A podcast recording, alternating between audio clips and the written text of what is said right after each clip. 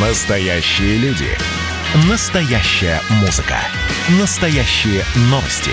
Радио «Комсомольская правда». Радио про настоящее.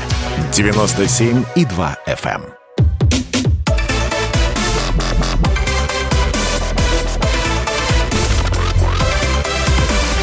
Радиорубка. Будет жарко.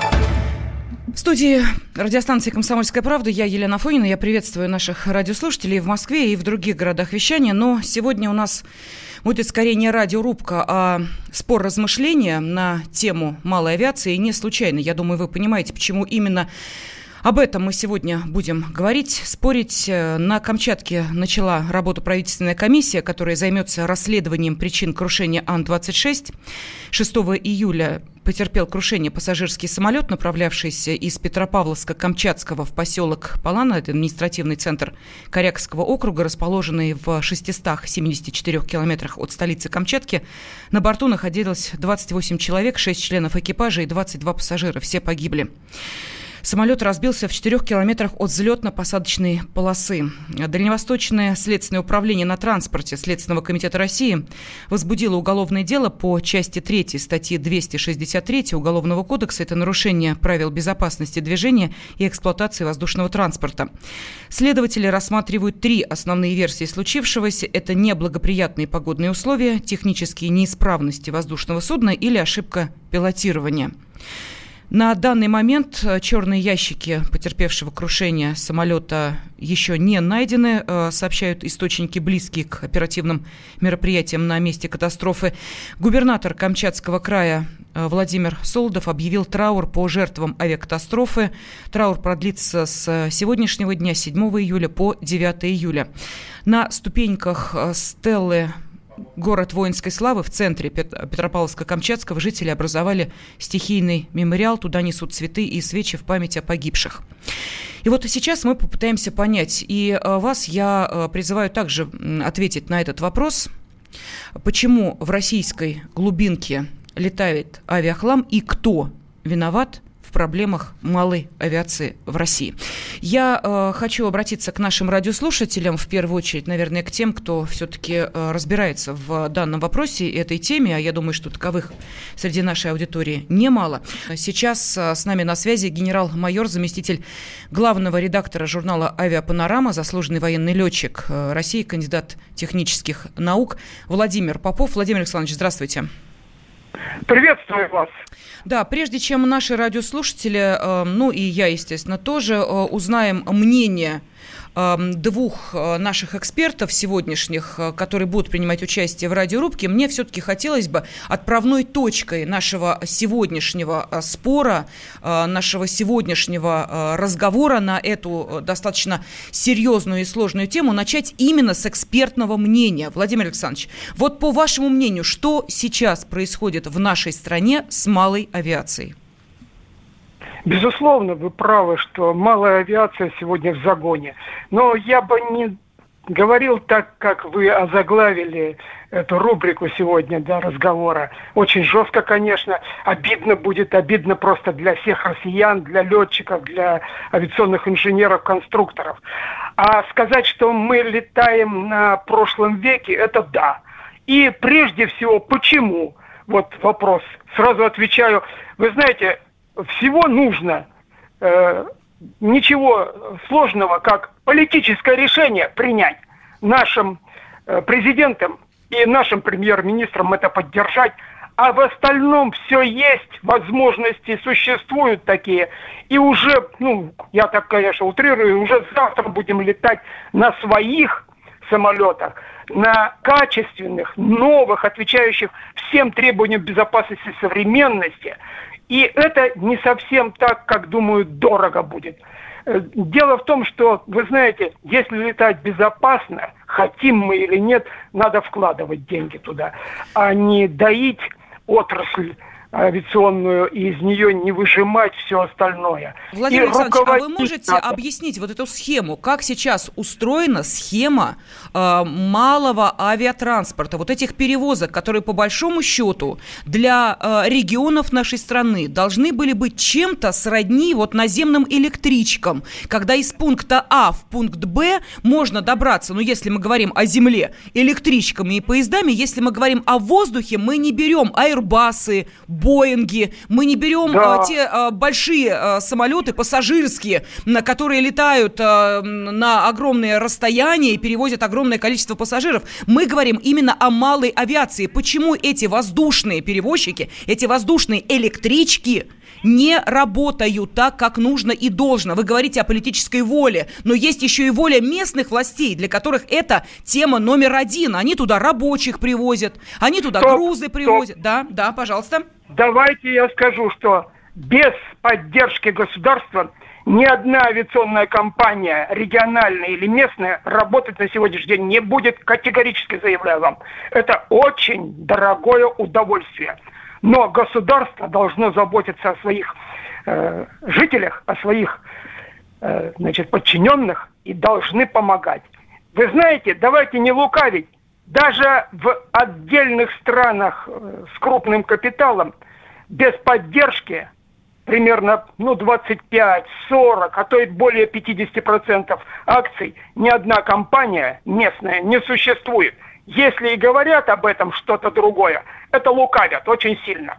Поэтому имейте в виду, э, здесь хотим летать безопасно, надо платить за это, надо деньги вкладывать понимаете, и «Газпрому», и нефтепрому нашему, и другим промышленным таким гигантам, которые должны отвечать за социальную все-таки составляющую. То есть вы хотите сказать, Это что они э, не вкладывают деньги? Абсолютно не вкладывает никто. Тогда на и чьих плечах сейчас, на чьих плечах сейчас малая авиация? На энтузиазме держится, на старых кадрах и на том, что было когда-то.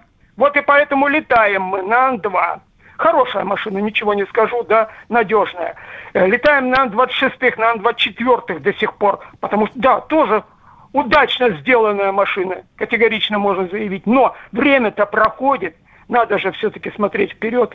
Понятно, что и Ту-134 у нас еще летает.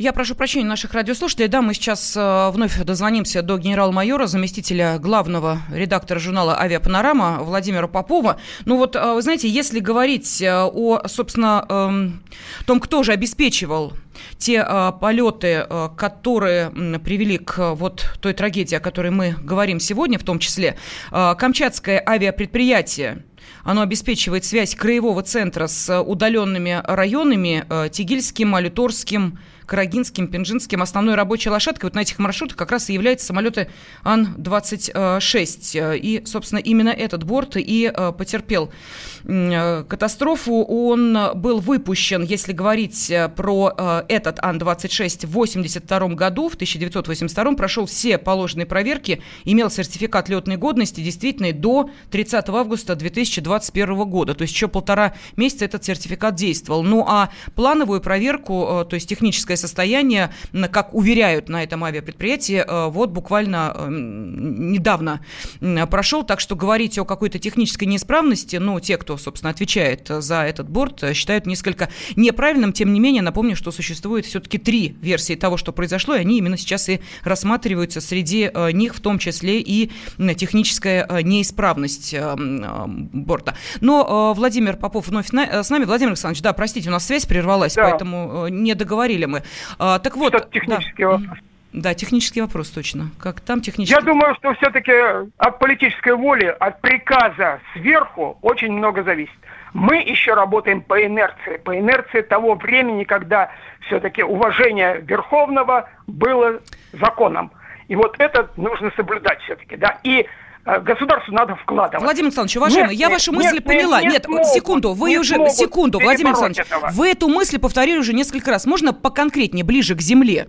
Вот а, если а, у вас есть какие-то цифры, желательно, чтобы вы их назвали. Что было раньше в цифрах малой авиации? Сколько а, самолетов, сколько взлетных полос, сколько а, малых аэропортов, аэродромов? А, что сейчас? Если такими цифрами не обладаете, то хотя бы, вот может... Смотрите, да. примерно скажу, значит, более трех тысяч аэродромов аэродромов работала малая авиация в Советском Союзе. Так? Это были грунтовые полосы. Потом полторы тысячи было небольших асфальтобетонных полос, которые работали вот в городах, больших городах там и так далее. Кроме, сегодня осталось, скажу вам, 93 аэродрома, которые действуют. Остальные это так, или по регламенту, или там что-то э, как-то еще поддерживается. Но больше ничего нет у нас.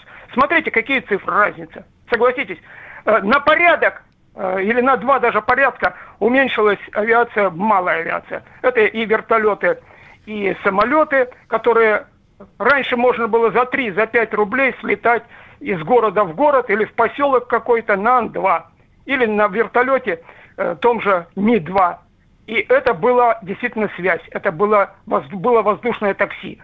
Это для нашей территории, нашей России или Советского того Союза Э, палочка-выручалочка была.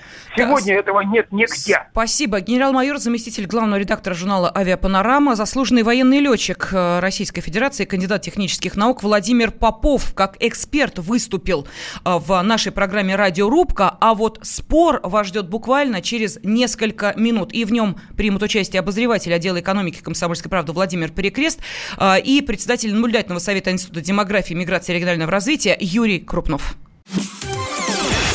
Радио «Комсомольская правда» — это настоящая музыка. Я хочу быть с тобой. Напои меня водой твоей любви. На тебе, как на войне, а на войне, как на тебе. Настоящие эмоции. Это то, о чем я, в принципе, мечтал всю свою сознательную жизнь. И Настоящие люди. Мы ведь не просто вот придумали и пошли на полюс. Мы к этой цели своей, ну, лет 10 готовились, шли. Радио «Комсомольская правда». Живи настоящим.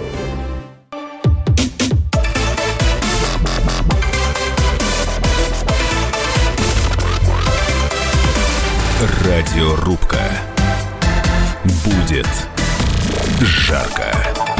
Малая авиация в России уже давно переживает не лучшие времена. Большинство аэродромов регионального значения закрыты, заброшены. И зачастую, чтобы из одного города перелететь в другой, люди вынуждены делать круг, добираясь через Москву. Но это не касается, ну, например, той же самой Сибири или Дальнего Востока. Там э, малая авиация в связи с их расстояниями и э, теми точками, которые она должна соединять, э, просто жизненно важна, но в нынешних условиях ей самой приходится бороться за жизнь. И в очередной раз э, это доказала та трагедия, которая э, случилась 6 июля накануне и, собственно, отправной точкой для нашего сегодняшнего спора как раз и стала авиакатастрофа с самолетом Ан-26. Сейчас мы попытаемся с вами разобраться в этом вопросе. Будут представлены эм, разные оценки того, что произошло и почему это произошло. А, на связи с нами обозреватель отдела экономики комсомольской правды Владимир Перекрест. А, Владимир Николаевич, здравствуйте, приветствую вас. Да, здравствуйте. здравствуйте и председатель наблюдательного совета Института демографии и миграции и регионального развития Юрий Крупнов. Юрий Васильевич, здравствуйте. Добрый вечер. Да, э, я объясню нашим радиослушателям, просто э, Юрий Васильевич не остался в стороне от э, того, что произошло, высказал достаточно так энергично свою точку зрения, которую, собственно, он сейчас и донесет до наших радиослушателей, так же, как и Владимир Перекрест. Будем вместе разбираться в вопросе, почему же в российской глубинке умирает малая авиация? Вот, собственно, этот вопрос я и предлагаю сегодня обсудить и э, вынести на голосование, но, правда, это произойдет чуть позже. Сначала давайте я хочу услышать э, ваши э, суждения, рассуждения на эту тему и ваш список того, почему малая авиация сейчас испытывает такие не маленькие проблемы. Юрий Васильевич, давайте начнем с вас. Юрий Крупнов, пожалуйста, вам слово. Ну, прежде всего, малая авиация, ее практически нет. То есть э, допустим, если брать э, рейсы на Палану и вообще по Дальневосточному федеральному округу, особенно вот в таких территориях, как Магаданская область, там север Хабаровского края, э, Камчатка, это все очень редкие рейсы на очень старых воздушных судах. И их просто очень мало. А если брать малую авиацию в широком смысле, то смотрите, вот на Аляске, где 750 тысяч жителей, штат США, там 9 тысяч малых воздушных судов. А у нас в Российской Федерации со всеми, даже которые стоят на приколе и не способны уже летать, всего два с поло- две с половиной тысячи на 146 миллионов человек.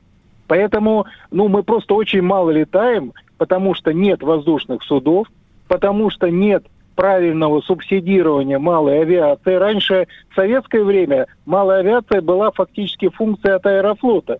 Аэрофлот зарабатывал на богатых, красивых рейсах, на зарубежных рейсах, и заработанное, и все и очень было по экономике. И заработанную часть денег он вкладывал в эти все региональные местные маршруты, местные воздушные линии. Сегодня бросили все эти нищие муниципалитеты и, как правило, очень небогатые, мягко выражаясь, субъекты федерации на северах и вообще где бы то ни было, какая разница, они у нас, э, так сказать, 95% все дотационные, и бросили их на самовыживание. Вот и есть, какие самолеты есть, такие летают. Что мы хотим? Не говоря про то, что прав Владимир Попов, конечно, абсолютно ухайдокана вся инфраструктура. То есть э, в этом смысле из трех тысяч э, аэропортов фактически у нас сегодня, ну дай бог, 300 будет, если набирать, так сказать, э, каких-то функционирующих единиц. То есть уничтожена инфраструктура, и нет кому делать самолеты. Так, То есть а- у нас нету ни одного КБ, которое делает новые Ан-2 и так далее. А все эти заявки, которые модные там мы слышим постоянно, они в никуда уже много лет. Мгм. А, Ваша точка зрения понятна. А, Владимир Николаевич, к вам обращаюсь. Владимир Перекрест, обозреватель отдела экономики «Комсомольской правды». Есть что а, добавить, согласиться, поспорить, Да, тут- перевести тут- а, тут как акценты? тут как Мгм. раз, да, Елена, тут как раз э, такая ситуация, что с Юрием Крупновым э, тяжело спорить, и тем более, что э, мы и эту проблему поднимаем. Но очень э, правильно обратил внимание э, мой э, собеседник, не, не могу сказать, называть оппонентом, э, что э, э, раньше действительно была единая государственная компания «Аэрофлот», и прибыли дорогих рельс- э, рейсов э, позволяли компенсировать убытки э, малой авиации. Сейчас компании разъединились, и э, кто ухватил себе богатые рейсы, тот процветает, кто остался э, на э, рейсах э, средней и малой дальности, тот терпит убытки. А что такое, когда ты терпишь убытки? Ты э, снижаешь свои расходы. Э, снижать свои расходы можно по зарплате. Что это значит? Это привлекаем э, таких пилотов, которые из раза в раз систематически не проходят экзамены. Вот в этом камчатском авиаотряде, вот как мне неприятно это говорить, действительно это существует такая проблема.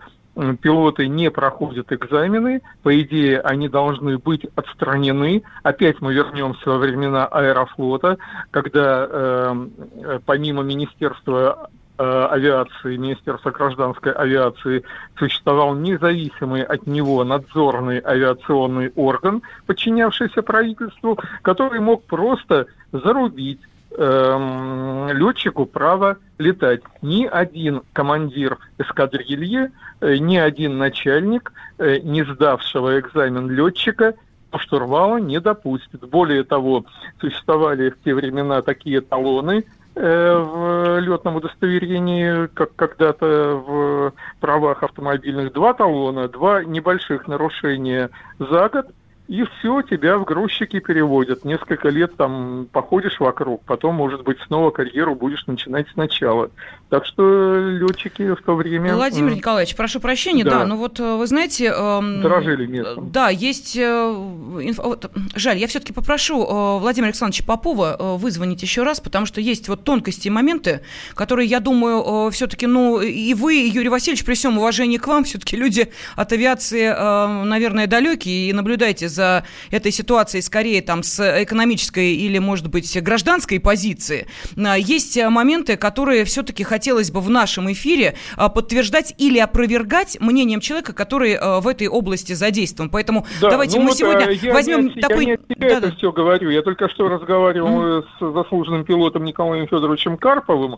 Мне про талоны и про систему э, отстранения от полетов это он рассказал. Нет, нет, да. я не про талоны, не про систему, а просто вот э, у меня, например, есть э, информация, что э, пилоты, которые, ну, чуть ли не по четыре десятка лет в небе, э, действующую лицензию пилота Росавиации не могут получить только потому, что это очень дорого. Стоимость э, курса в аутсах исч- исчисляется сотнями рублей, и это только на, на частного пилота. Вот так ли это или нет? Вот э, Владимир Александрович Попов вновь с нами. Владимир Александрович, да, видите, э, сначала попрощалась вами, Правильно, потом... правильно Да. говорите, что сотнями тысяч рублей, 500 тысяч может отдать. Это вот те, которые ребята из армии, вот мы отслужили сколько-то там, 20 лет, да, или сокращение прошло, и пробиться в аэрофлот, ну, в смысле, в гражданскую авиацию летать, категорически против стоять. Говорят, что а, военные не умеют летать. Да, потому что мы не видим таких, не видели таких аэропортов, в которых они сейчас работают, ребята. Я когда сам на транспортных э, машинах начал летать первые разы, прилетел первый мой самостоятельный полет был э, в э, Новосибирск, да. В Толмачево захожу на посадку, думаю, ну сейчас волнуюсь очень сильно, погода плохая. И когда я с 12 километров яркую ночью полосу эту увидел, бегущий олень, я воспрял духом. И вы знаете, э, летчики-то все равно остаются летчиками. Их можно и переучивать, и готовить. Но это идет все на откуп. Вот опять заработай деньги, иди. Не имеешь, ну сиди, значит. А сколько ведь зарабатывают потеря- э, пилоты вот в такой малой авиации? Мне просто хочется понять. э, э, В малой авиации немного. Там работают, в общем-то, э, за любовь к небу. Ну, я имею в виду, ну, э, такие вот, как на Ан-2 летают где-то там, да, ну, 200 тысяч максимум. Это когда день и ночь, вот летний период, работают там и по сельхозмероприятиям, и по пожарам. А так, ну, 120 тысяч, ну, 80 тысяч. Вот и все, вы понимаете? Это таксист хороший у нас в Москве зарабатывает столько. 60-80 тысяч зарабатывает начинающий товарищ, который в метро водит поезда. Да, я не говорю, что они тоже отвечают за безопасность и правильно делают, что им такие э, ставят зарплаты. Но вы понимаете разницу-то, о чем мы говорим, что поднять надо же все-таки и уровень престижа, и, наверное, уровень престижа государства вот по малой авиации. А сделать это проще простого, только надо желание. Еще раз, вот почему-то Да-да-да, я на мы- это, да, понимаю, что зациклился на этом. Но единственное, вас, что я э, слушал, да. слушал и вот э, моих товарищей, которые я их прекрасно знаю, и они меня тоже, да, только мы сейчас, видите, по радиосвязи идем. э, Они правы тоже, правы, безусловно. А сделать авиацию это надо. Просто заставить надо наше правительство обратиться к сообществу авиационному, э, к этой структуре. Малая авиация – это тот Я прошу, да, спасибо большое. Мы сейчас жить. уходим на а, перерыв небольшой. Вот здесь идут комментарии от наших радиослушателей. Я напомню, что а, WhatsApp, Viber и Telegram в вашем распоряжении. Плюс семь девятьсот шестьдесят семь двести ровно а, 9702. Вот Калининградская область пишет, а, это системный кризис. Он везде и в авиации гражданской, и в автомобилестроении, и в легкой промышленности, везде. Нужны грамотные управленцы с высокой мерой ответственности. А, Василий из Ставрополя, самолет 82 года, а может проверить, какого года дом, машина у руководителя этого предприятия. Ну, давайте продолжим после информационного выпуска. А что самое вкусное, что самое любопытное, то, о чем, в общем-то, может, мало говорят, Сегодня у меня было видение. Господь разговаривал со мной. Все, праздники кончились, магия рассеялась. Кислое, ничего страшного. Вино из елок. С сахарком разбодяжим, и будет портвейн. Я наблюдаю и понимаю, к каким изменениям может привести расширение рамки. Предчувствие перемен. На радио «Комсомольская правда».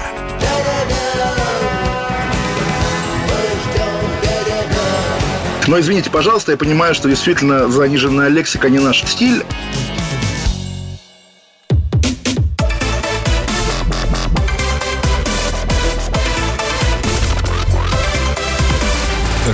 Радиорубка. Будет жарко. У нас в стране великое множество труднодоступных уголков, куда поезда не идут, асфальтовых дорог нет, а там живут люди, а добираться в такие места можно только по воздуху. И, к сожалению, если мы говорим о малой авиации как о, э, ну, скажем так, несколько... Э, забытом способе добраться из точки А в точку Б по э, техническим новшествам, э, по, э, может быть, финансированию, то это действительно так. И очередное доказательство тому трагедия, которая произошла накануне 6 июля, когда Ан-2 потерпел крушение. Вот сегодня мы и пытаемся разобраться в этом вопросе, в проблемах малой авиации. Вот этот вопрос я сейчас задаю нашим радиослушателям. Как вы считаете, виноват крупный бизнес? Ну, знаете, невыгодно, может быть, действительно э, создавать там суда э, воздушные, э, которые будут добираться где-нибудь на Дальнем Востоке, на Камчатке, в Сибири, в Кемеровском крае, или в этом виноваты местные власти – которые, в принципе, наверное, должны бы были большую заинтересованность проявлять в том, чтобы это были перевозки безопасные, а мы понимаем, что на разбившемся Ан-2 э, в том числе и э, были э, чиновники по местным меркам весьма крупного ранга. Так вот, в этот вопрос я сейчас выношу на обсуждение наших радиослушателей. Как на него ответить? Вот смотрите, есть WhatsApp, есть Viber, есть Telegram. Номер плюс 7 967 200 ровно 9702. Для того, чтобы ответить на вопрос, кто же виноват в проблемах малой авиации в России, вы должны написать или крупный бизнес, если вы считаете, что это так, и это ваше мнение, или местные власти, если вы согласны с этой точкой зрения. Итак, я запускаю голосование и э, вновь напомню, что э, сегодня об этом дискутируют, скорее даже не спорят, а размышляют, пытаются разобраться в этом вопросе председатель наблюдательного совета Института демографии, миграции и регионального развития Юрий Крупнов и обозреватель отдела экономики комсомольской правды Владимир Перекрест. Э, нам по мере возможности э, помогает и генерал-майор, заместитель главного редактора журнала «Авиапанорама» Владимир Попов. Э, Юрий Васильевич, э, я обращаюсь к Юрию Крупнову, мы да. достаточно а, много сейчас высказали разных мнений и точек зрения. Вот а, давайте сейчас к вам перейдем. Что из всего вышесказанного вам кажется необходимо дополнить? Ну, во-первых, все-таки это федеральная проблема. Давайте будем четко это фиксировать.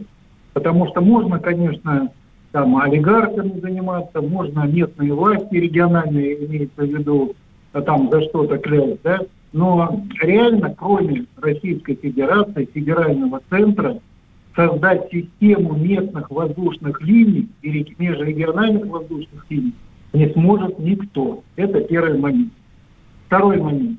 Нет хозяина. Сегодня 9 видов занимаются авиацией в той или иной мере. А, тот же Минтранс, который, казалось бы, здесь центральный, но у него самые разные виды транспорта, у него общее регулирование – Росавиация, она тоже больше связана с регулированием. То есть нужно вообще-то нам создавать Министерство авиации в нашей стране, в которой мы прекрасно понимаем, и вы это подчеркнули правильно, Елена, вообще-то в основном приходится только летать.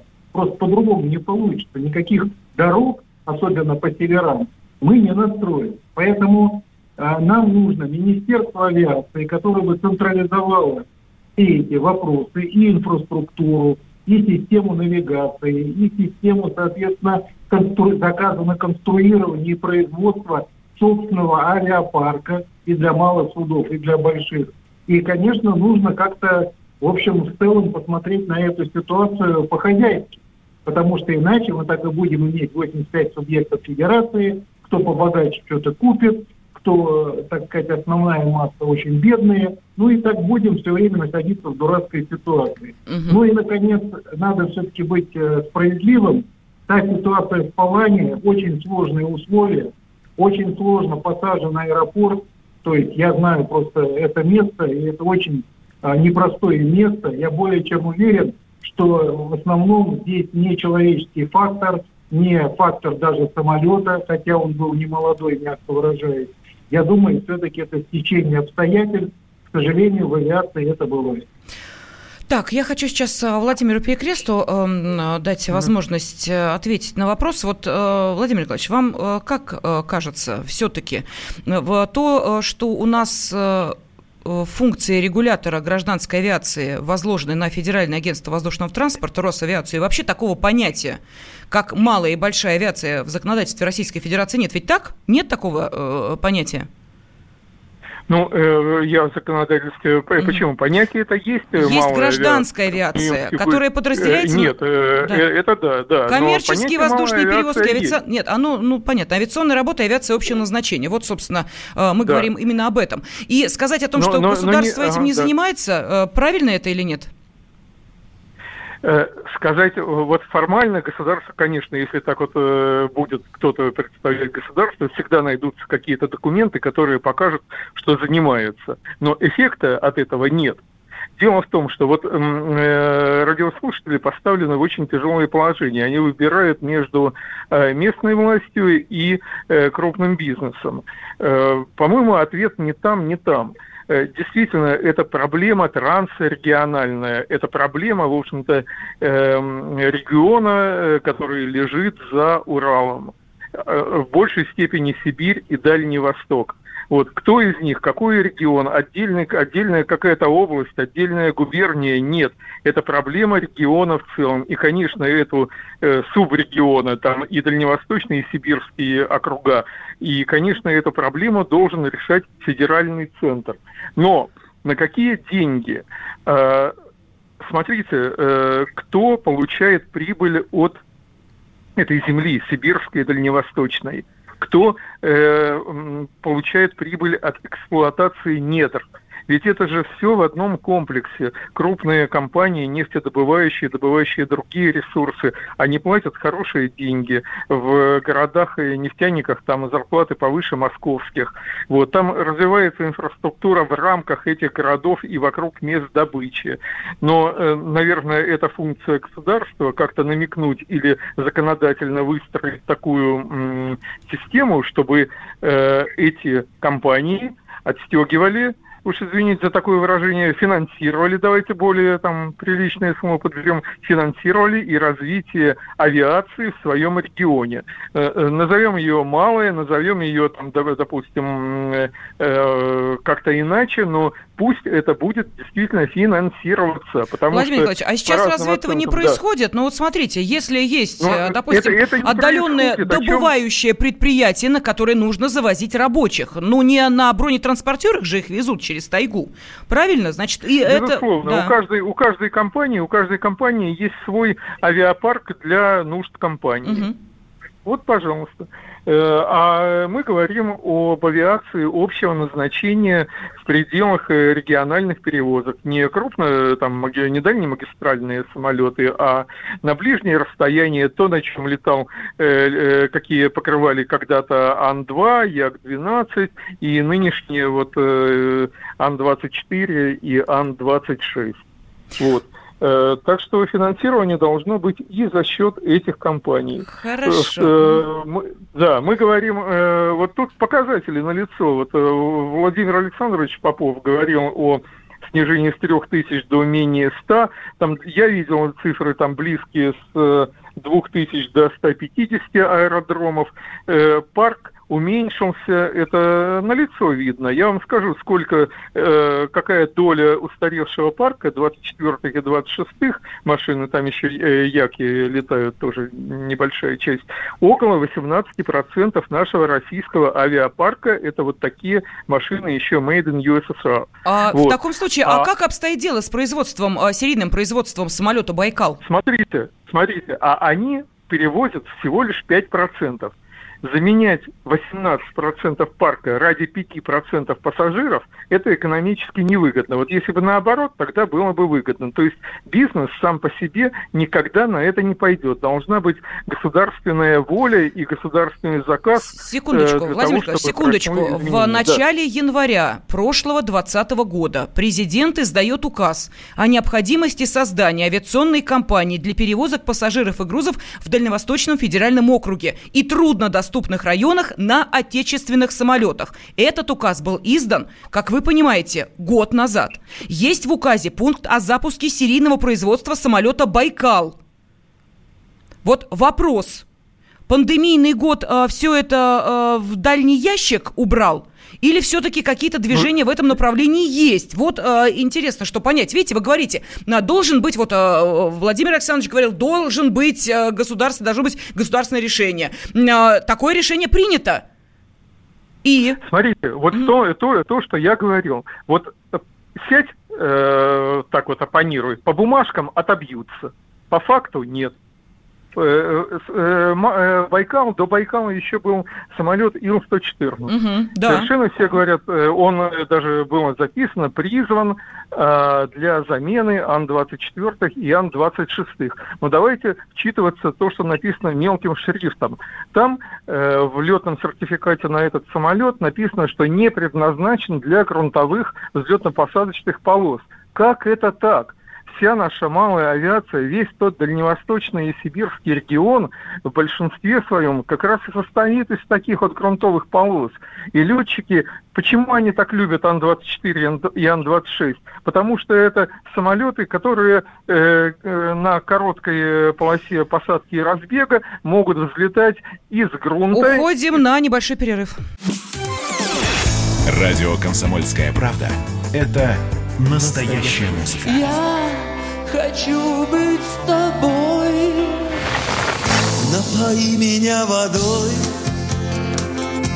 твоей любви.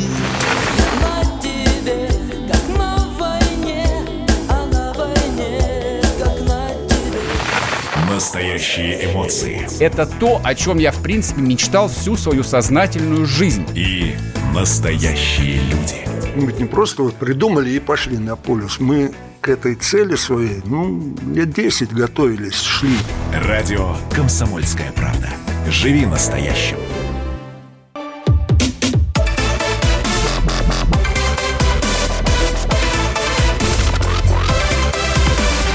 Радиорубка. Будет жарко. Авиакатастрофа с самолетом Ан-26, которая произошла накануне, в очередной раз э, поставила вопрос о малой авиации, ее состоянии и о ее выживаемости в нынешних условиях, потому что действительно полное ощущение, что э, эти самолеты поднимаются в воздух вопреки, а не благодаря. И вот сейчас мы пытаемся разобраться, что же послужило причиной этой трагедии. Не в техническом плане, а в общегосударственном. И кто виноват в проблемах малой авиации? Крупный бизнес – или местные власти? Вот этот вопрос я сейчас э, адресую нашим радиослушателям. 8 800 200 ровно 9702, телефон прямого эфира. На WhatsApp, Viber, Telegram можете отправлять сообщение с э, этим словом, или, ну, точнее, с двумя словами, да, или крупный бизнес, если вы считаете, что это так, или местные власти. Плюс 7 967 200 ровно 9702. Сегодня об этом дискутируют э, председатель наблюдательного совета Института демографии, миграции и регионального развития Юрий Крупнов и обозреватель отдела экономики комсомольской правды Владимир Перекрест. А сейчас э, выслушаем э, мнение Сергея из Ставропольского края, потом я зачитаю сообщения, которые уже пришли э, на WhatsApp, Viber, Telegram. Сергей, здравствуйте. Добрый вечер, Елена и уважаемые ведущие. Ну, у меня такое мнение, вот я летал на 26, он чуть-чуть комфортабельнее кукурузника, понимаете, там стюардесса есть.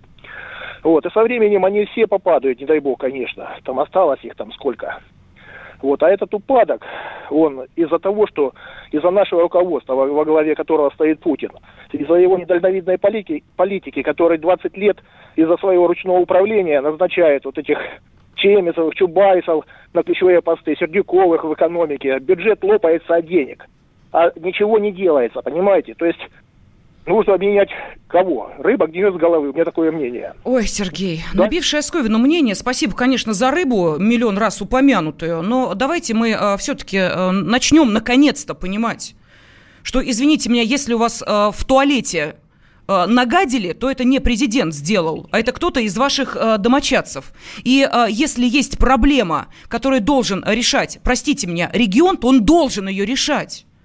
Э, федеральные власти Говорят, ну вы хоть скажите, что вам нужно. Ну, нам надо много денег, говорят местные власти. Ну вот вам деньги, пожалуйста. Мы их не можем использовать, потому что законы у нас такие. И дальше начинается этот замкнутый круг. А мы опять с вами про рыбу. Понимаете, ну хорошо, будет другой президент. Малая авиация изменится от этого. Я очень сомневаюсь. Вот честно, правда, очень. При Ельцине другая история была с малой авиацией? Скажите мне, уважаемые наши эксперты. При Горбачеве другая была ситуация с малой авиацией. Скажите мне, уважаемые наши эксперты, я сейчас обращаюсь к Юрию Крупнову и Владимиру Перекресту. Это системная проблема? Ну, это не... Ну, конечно, не- можно сказать, что при Ельцине еще хуже было, да. Нет, подождите, подождите. Вопрос совершенно в другом. Ну, во-первых, вот э, Елена тут меня обидела по ходу дела, сказала, что я не имею никакого отношения к авиации. Так, А Юрий Васильевич Крупнов, пожалуйста. Да, я сейчас вам сейчас отвечу. Значит, а в 2001 году э, наши, э, мы еще не было института, мы издали доклад о заказе на тысячу региональных самолетов как необходимую задачу до 2010 года, и этот доклад проталкивали везде, толку никакого. В 2012 году мы вместе с высшими асами, профессионалами, 12 человек профи, мы создали авиационную доктрину России. Никто ее из министерства, транспорта и так далее даже не удосужился обсудить, и в итоге все это как-то маргинализировали. Наконец, пять лет назад мы запустили проект авиатизации как раз по малой авиации в чистом виде. Опять же, даже не с кем обсуждать. Почему? Потому что все время тысячи каких-то разрозненных решений, никто не занимается принципиальной проблемой. Их две. Первое, одного хозяина назначить в стране. Я говорю, это должна быть Минавиация, новое ведомство. И вторая проблема – это, соответственно, сделать а, сетку всех местных маршрутов, местно-воздушных линий. У нас страна-то вся понятная, где люди живут, куда двигаются. Они, между прочим, по Конституции имеют право передвигаться. Они могут.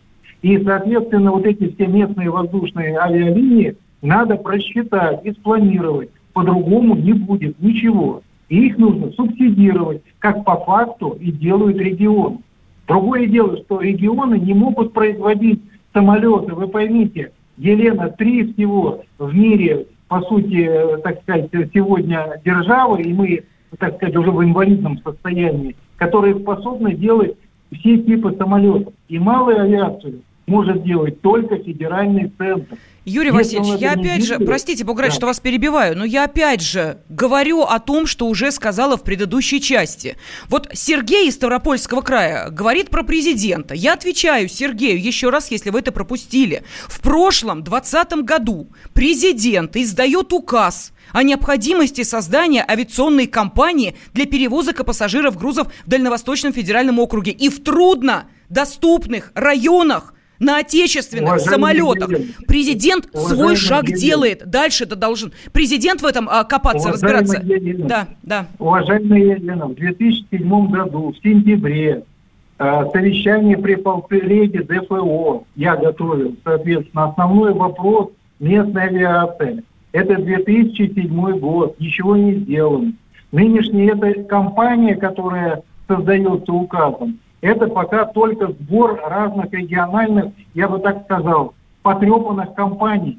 Это нету, не доказано проектирование судов. И их она не сделает, потому что это может сделать только федеральный центр.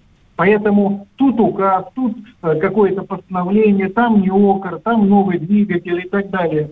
В целом ничего не собирается, нет хозяина. Хорошо, Назовите Юрий Васильевич, понятно, да. человека, э, который Прошу прощения, у нас остается полторы минуты. Я э, даю слово Владимиру Перекресту, потому что в этой части мы его еще не услышали. Владимир Николаевич, что скажете вы, пожалуйста?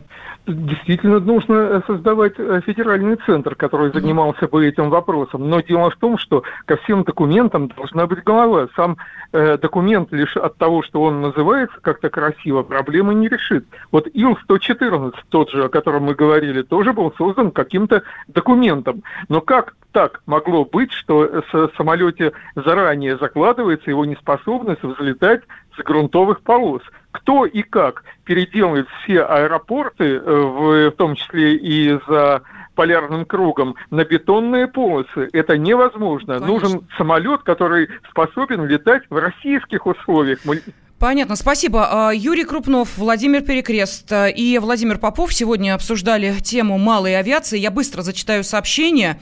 А, Виновато а, бесконтрольное наживо предприятий, м, пишет нам из а, Республики Коми. Необходимо изменить законодательство по акционерным обществам, пишет нам Николай Васильевич из Москвы.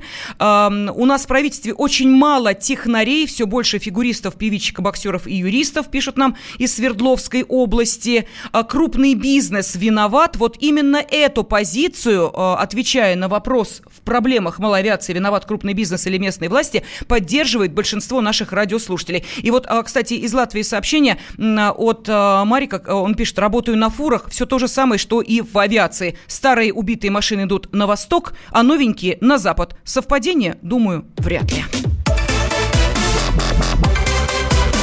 Радиорубка.